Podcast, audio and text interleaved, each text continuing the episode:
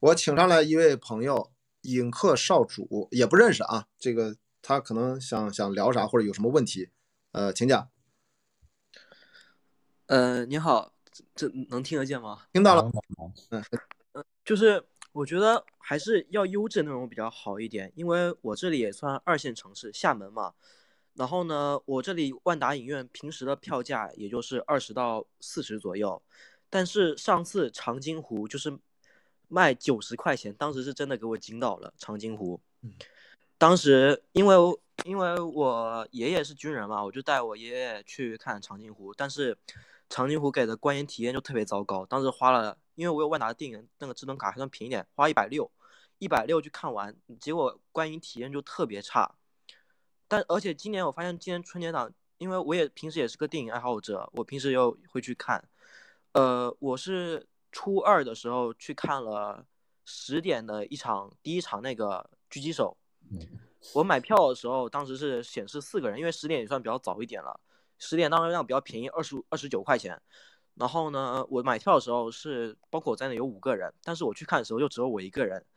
而且，但当时水门桥的票价也很贵，水门桥当时票价也有六七六七十块钱，所以水门桥我是初三去看的，结果初三去看的时候，整场人只有五个人，当时整个人就吓，整个人就傻了。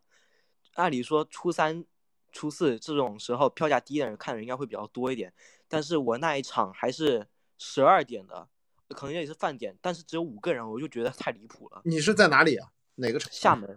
哦，厦门，明白。就是按说在厦门那种城市，在中午十二点的那个这个场次，然后只有五个人，这种上座率已经真的是非常惊人了。但是那个是这样的，就是你那场应该实际上叫做十到五个人，但是实际上出票肯定是多于这个五个人的。嗯嗯，那有可能，因为我当时到那里的时候就只有，我当时还特地看脸，只有五个人。当时是十二点四十的那一场，当时是看的 MX，只有五个人。当时因为我是去年。去年我是《唐探》，我没有看，除了李焕英之外，我所有电影基本上都看了。去年春节档，春节档也是初三、初四看的，当时人是比这多好几倍的，我就不知道为什么今年春节会变成这个样子。你在厦门，你是常住厦门是吗？呃，对。你觉得，因为我们今天话题是这个票价，你从厦门的观察和感受，以你自己的生活经验和收入，你能接受的票价应该怎样的范围？我能接受票价就是二十到四十左右，嗯，就如果那种好电影，比如说像那种《泰坦尼克号》或者《阿凡达》这种重映的话，我会愿意或者说四十多块钱我去去看，去院线看，因为我还是学生，所以有些电影我当时我我出生的年代没有赶上那个年代，所以我会愿意去花钱去看这些好电影。哦，对，其实很多时候是，对，说可能公映的时候还没有机会，明白？但是你看，就是像刚才这位就是学生朋友代表吧。他他能接受的票价区间就是在二十到四十，因为就是我觉得这个价格对于大多数年轻观众，在不管他是职业是分布是什么，是学生也好，或者说是刚刚毕业的、刚工作的也好，就是我觉得二十到四十元这个票价是符合咱们的这种就是年轻收年轻人，就是这个收入群体和消消费习惯，这是适合他们的一个票价区间。就比如。就是在厦门卖二十到四十，在北京是厦门卖四十五左右，这都能接受吗？嗯嗯呃，如果有种好地方的话，我愿意去。比如之前那个沙丘，沙丘之前我们这里原本没有 IMAX，我当时第一周去看了二 D 版的，后来才去看了 IMAX 版的。当时这种当时的人是比春节档多很多的，看沙丘的人，尽管好像很多人出来以后都不太喜欢沙丘这个片，但我很喜欢。但是当时的人是绝对比春节档多很多的。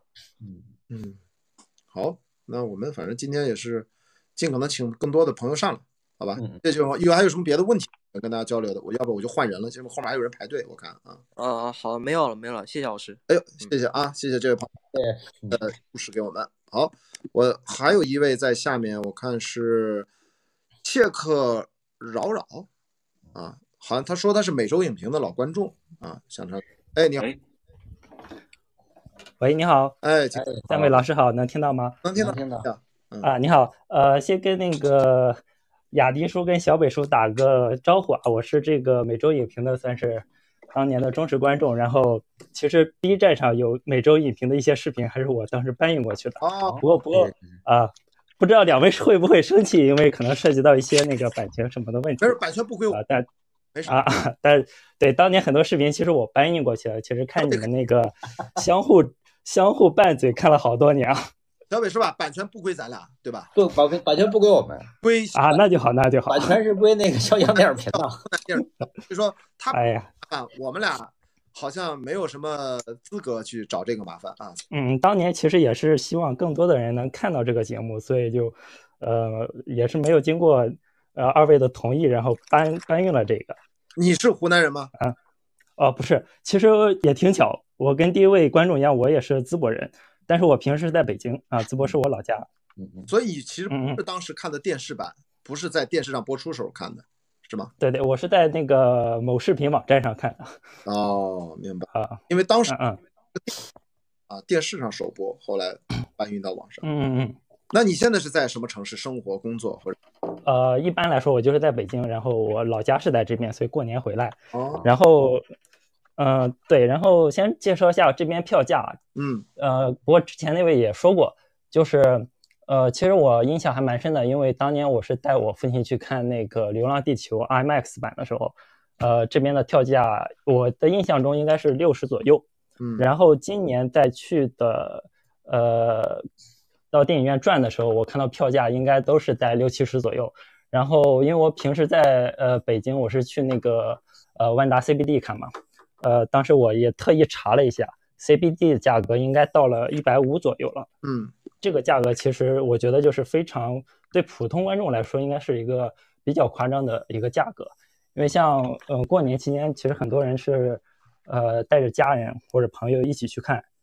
就好比如果我带我的爸爸妈妈，我们一家三口去看的话，这就是一个呃三百多的一个消费。这对于其实很多普通观众都应该是一个没法。呃，承担的一个消费，而且三百多，三百多打不住啊！你还有停车，你还有饮料、零食，然后再加上一顿一顿吃个午饭呀什么的，这都是一个加起来这个费用就很高了。就是，呃，其实呃这场那个呃你们的辩呃辩论也好，就这这个讨论也好，其实我是从头就开始听。其实我比较赞同呃呃雅迪说一个观点，就是说呃。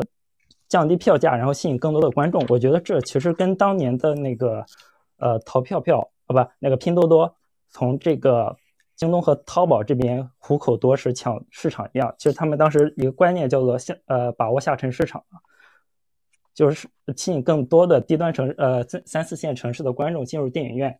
我觉得这个思路是很好，但是我有一个观点，就是在于，我觉得随着这几年流媒体也好。呃，短视频也好，他们的崛起，然后对于当下观众的一些观影习惯，就日常消费的习惯，其实冲击是蛮大的。我有不少朋友，其实当年也是跟我一起去电影院，现在慢慢的大家都会觉得，呃，去电影院的动力会越来越少，大家更会日益于趋向于这种短时性的消费。其实这种呃短视频的冲击，不仅是在我们国内，包括在美国那边，对他们的冲击也是很大的。